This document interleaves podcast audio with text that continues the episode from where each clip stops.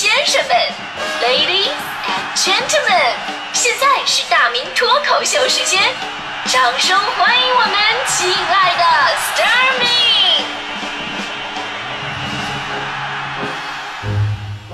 好，欢迎各位来到今天的大明脱口秀，我是大明。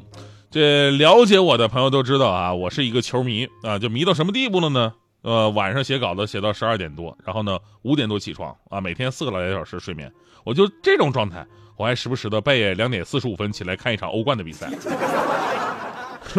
很多朋友知道这事儿之后吧，无不深深的佩服我啊，就对我说：“活该你高血压，你 你这不是自找的吗？那对吧？”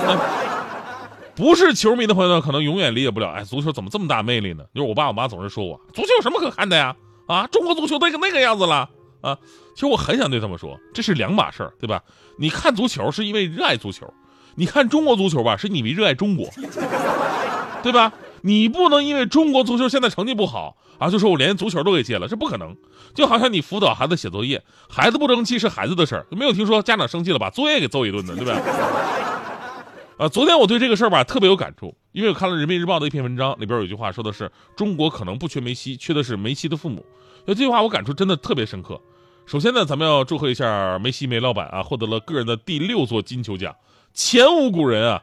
我是 C 罗的球迷，但是我我真心佩服梅西，球品呐、人品呐、球技什么没话说，没话说，尤其他的足球天赋绝对是历史独一档的。然后我们经常反思，为什么中国人这么多，就怎么出不来一个梅西这样的呢？首先呢，不可能是人种的问题。你看现在韩国的孙兴民，啊，日本的新秀久保建英，对吧？号称韩国 C 罗跟日本梅西嘛，俩人踢得特别的好。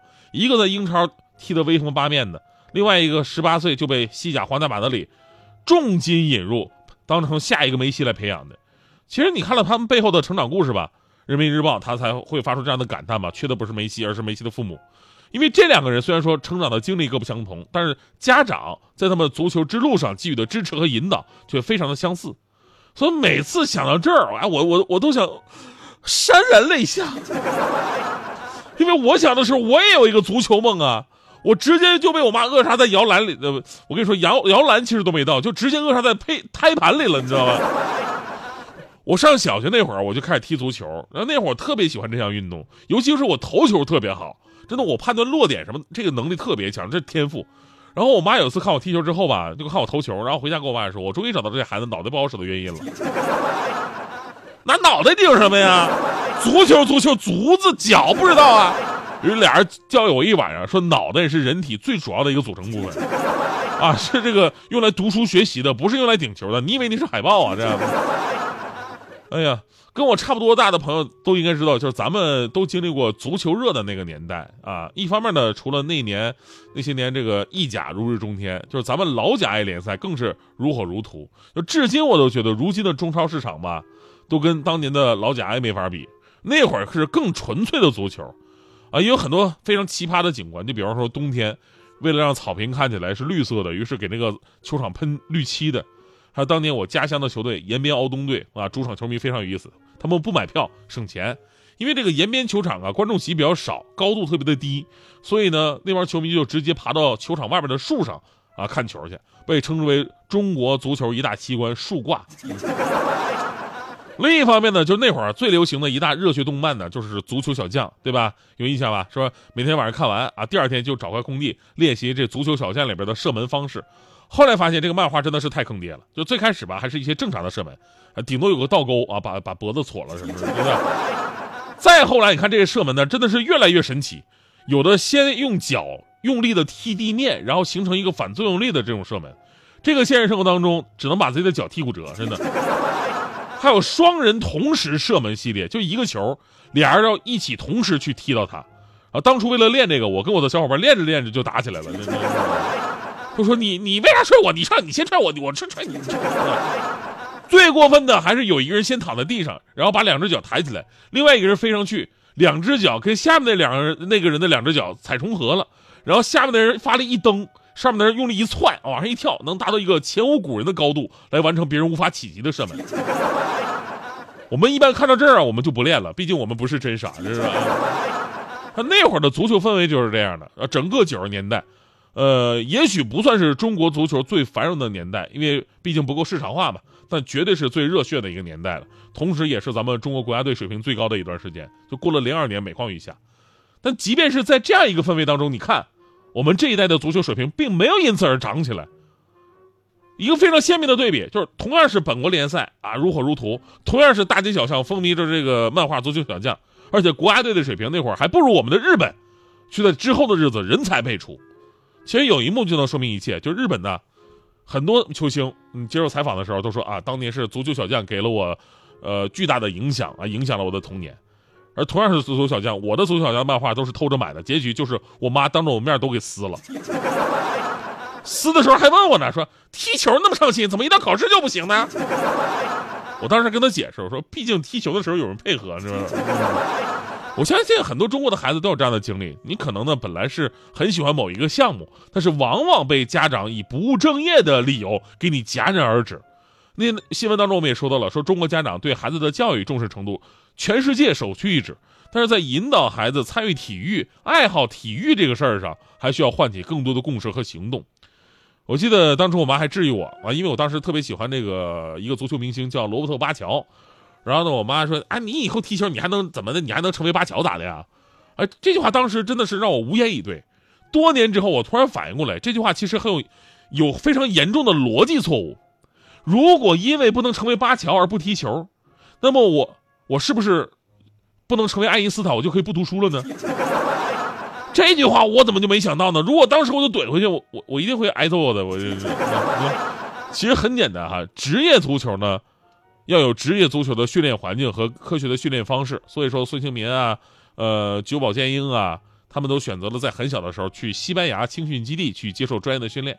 而对于我们其实大多数人来说，我们不是职业化的，我们也不需要去当一个职业运动员，对吧？我们缺的并不是职业足球，而是缺少陪伴我们成长的运动项目。陪伴终生的一个运动的习惯，你看多少次体育课进来的却是数学老师，多少次老师拿出来的东西从足球变成了考试卷子，不能苛求家长都把孩子培养成梅西，但是应该认识到一个问题，就是让孩子养成一个良好的运动习惯，也是家庭教育的一个部分。这不仅仅是给孩子一个健康的体格，更是培养孩子拥有健全的人格。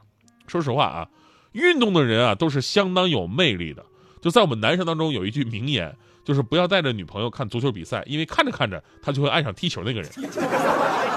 所以在这里我必须要说啊，必须要说，就是我的好朋友徐强，强哥踢球踢得特别的好，真的。因为我们如果有朋友如果了解他的话，也知道这个强哥他平时也去这个一些地方去做专业的足球解说什么的，然后呢自己也踢球，踢得怎么样呢？我形容一下吧，强哥是我这辈子见过最接近梅西的人。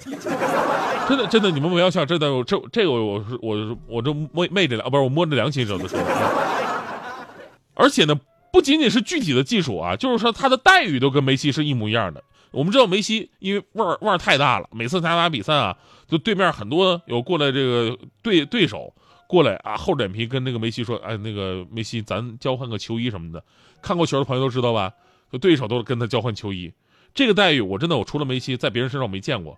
但是徐强却能做得到，而且比梅西更进一步，就是每次踢完比赛，不仅对手抢着跟他换球衣，自己队友都过来凑热闹，哎，要跟他换球衣。有一次我问强哥，我说强哥，没想到你在足球圈这么有影响力啊，所有人都要给你换球衣。结果呢，强哥微微一笑，深吸了一口烟，深邃的看向远方。过了一会儿，缓缓对我说了一句话：“因为每次只有我穿的是正版球衣，好几次穿的都是球员限量款。”我们都忙着看别人有什么，忙着追求别人的美妙生活，以为拥有就能得到快乐，汲汲营营，却总感觉少了什么。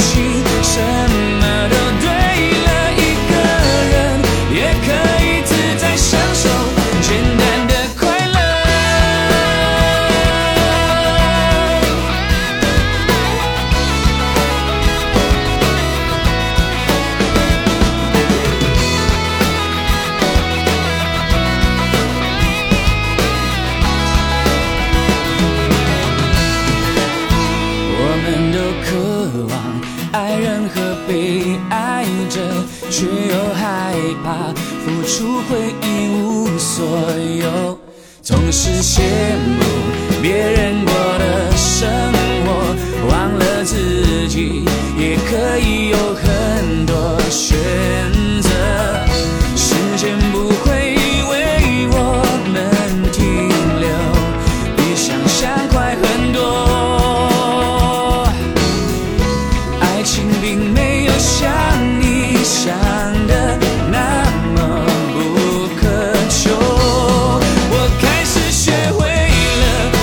我